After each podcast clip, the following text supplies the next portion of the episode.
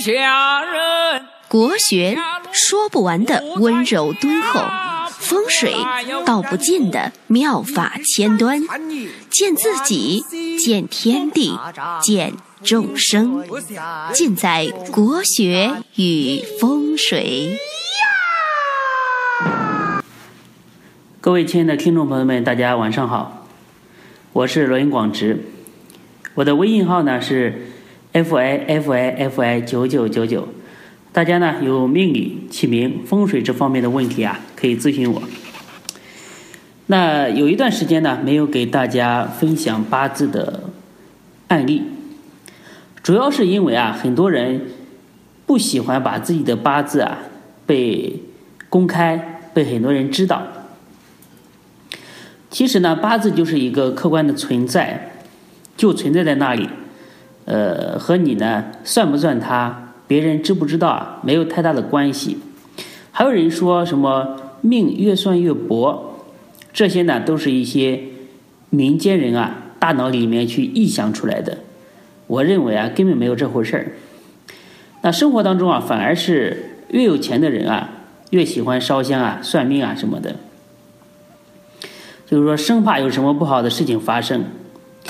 那其实这个呢也非常的好理解，就是人一旦富贵了之后啊，就想让自己的一直富贵下去，生怕呢出什么岔子。越是富贵啊，越是敬畏天命。那今天呢，给大家分享一个八字的实例：男命庚申年壬午月。丙辰日庚酉时，大家呢可以找一个纸把它写下来。那大家以前也跟过学这个八看八字的一个步骤，拿到八字呢，先要看有没有这个大象。那这个八字呢，它的地支呢是火金土，就是没有那种会和类聚，没有大象，那就要看呃这个月令细格。那八字呢是一个月令的提纲，是一个八字的呃呃枢纽和核心。那大家呢学八字一定要注意八字它这个月令的分析，这个是非常关键和重要的。那这个八字呢，它的呃它是丙火生在了五月。那如果按照呃外面的说法呢，就是说是阳人格。那当然呢，这个分析啊。你也不能说呃说它错，但是呢，这个分析呢，只能说是一个大概，呃不够细致。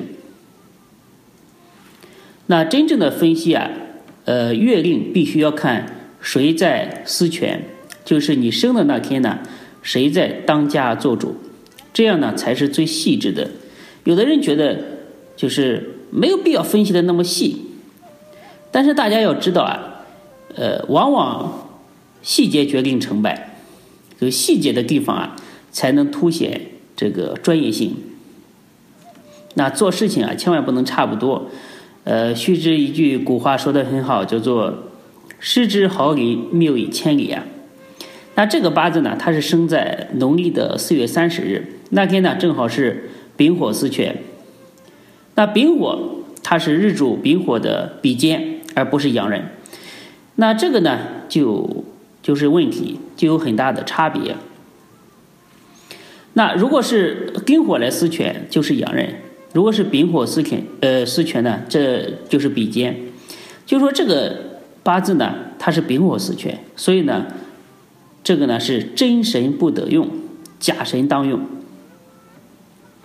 什么叫真神不得用，假神当用呢？打个比，呃，打个比方，呃，就像如果你是一个局长。但是呢，你只是一个摆设，那局长的职责呢，大权旁落，被副局长给把控着。那你说你这个局长当着还有什么意思呢？那八字呢，呃，看上去月令是阳刃，但是阳刃呢，他不干活，他不去抵抗煞星，那么就会无事生非，就克气。所以呢，这个八字啊，这样一分析就会得出第一个结论，就是八字婚姻不好。那果然呢，他是一个离婚的人。那如果这个八字让外面的人去看，肯定是就是说洋人加煞，怎么分析也不会得出正确的结论。就是那么关键的一点要害啊，呃，没有通透，所以叫做真传一句话，假传万卷书。那根据我的经验呢，这个禄和刃啊，必须要符合禄要专，刃要精。比如说，你丙火生在了四月是剑禄，那么必须丙火四全才可以成为专禄；丙火生在了五月为阳刃，必须呢丁火四全才可以称得上是刃为精。那如果不专不精，就是纯度不够，就像黄金一样，纯度不够，只能算是镜中月，水中花。那这个人呢，就代表没有太大的作为。那听到这边是不是有点听晕了？其实，呃，慢慢的吸收啊，慢慢的理解啊，也是不难理解的。大家听这个课啊，就是要琢磨里面的道理，千万不要把一些东西啊往自己身上去套。那我碰到一些客户啊，真的很好玩，因为我客户啊本身非常多，很多呢都是一些很忠诚的一些听众。那看到我的广播呢更新了之后啊，就马上去听。那听完之后啊，就往自己八字上面去套，然后呢，就跑到微微信里面来留言，说老师啊，呃，我好像是这样的哎，呃，是不是不好啊？那我我觉得，既然是我客户，就是说该告诉你的，我自然会告诉到。所以呢，大家以后啊来学习。或者是听广播啊，不要再去疑神疑鬼。呃，听任何一个案例呢，你只要听里面的道理就好了，是不是这个这回事儿？还是那句话，如有雷同，纯属巧合啊。所以以后这种问题啊，不要再来问我。那分析完月令，我们知道阳刃不精。第二个，我们知道了这个八字啊。丙火生在了五月是非常旺的，就是日主很旺。那日主旺，他要去成格，就要看一要看食伤，因为如果有食伤生财，财在升官，呃，就可以得到财官。那如果没有食伤呢，就直接看有没有财官，那直接得到财官更好。所以呢，看八字啊，其实就是分析。你这个人有没有财官？能不能得到财官？那财官呢？是八字的一条线，牵一发而动全身。那正好呢，这个八字大家看到啊，有壬水和壬水煞星，而且呢也有财。那我们就要分析这个煞星啊有没有用？这个煞星呢，它必须要得时得地才好。那这个煞星呢，坐在了午火上，要自作修求，自己不旺。要靠年和月上的金来引旺。大家知道，月和时啊是八字的两个旺衰的太极点。那八字旺衰啊都要归到这两个地方来看。那壬水呢见到时上的酉为败地，水在酉上为败，而且这个壬水呢和时上的丁火就是官被劫财合去，那这个呢就不是真官，是假官。而且阳人呢也是伪阳人，所以呢这个八字啊自然他不是官场中人，不能做官，一做官就败。那幸好呢这个八字啊它的财星组合还是不错的。那财星呢是命局的喜神，财得时，呃得财得时旺，就是在时上是引旺的，因为生在了酉时。那申酉呢是拱财局的，那这个八字啊它就是。做生意赚钱的命，这个时候啊，大家肯定还有一个问题，就是八字的申和辰是拱了一个子，就虚了一个子嘛，申子辰嘛，申和辰拱了一个子，那子呢是官星。我以前说过啊，就是虚拱出来的最好。那这个八字啊，它也是虚拱官星，那这个官星呢有没有用？呃，答案呢是这个官星啊，它是没有用的，因为。虽然拱了，但是呢，这个八字它的天干啊见了壬水，就是说你拱的东西啊，如果一旦有了同五行的东西啊透出去，就没有价值了。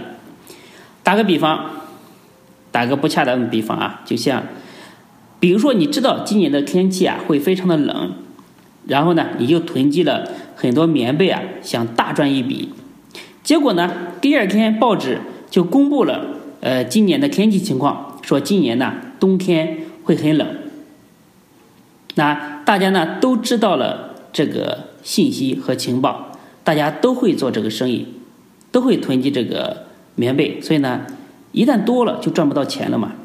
所以虚拱的东西啊不能明透。那幸好这个八字呢，它的财星还不错，所以在一般人看来啊还是比较有钱的，混的还是蛮好的。那这个八字啊。他在丙戌年狗年会特别好，那一年啊赚了不少钱。大家知道为什么吗？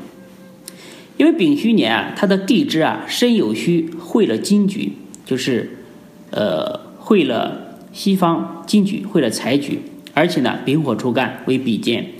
比肩啊，它虽然分财，但是呢，它分你的财，但是它也是合伙人之一，也赚了钱，他才分你的钱嘛。所以这代表呢，合作取财，和朋友合作赚钱。所以呢，学八字啊，大家要学习一种思维方式，要培养一种合理想象的一种能力。有碰到呃这样的组合，就知道往这个方向去想。那时间长了呢，就能迅速判断一个八字的高下。所以呢，天下计唯快不破啊。因为呢，这个八字是别人的八字，我们拿来教学用，不能透露太多，呃，人家的隐私，也要注意一点这个职业职业素养。但是呢，这个八字的一些呃关键的关爱啊分析的方法已经告诉大家，啊，大家以后碰到这一类的八字啊，就会分析了。慢慢的积累，不急不躁，一定会有成就的。那今天呢，就给大家讲到这里。那感谢大家的收听，我们下期再见，拜拜。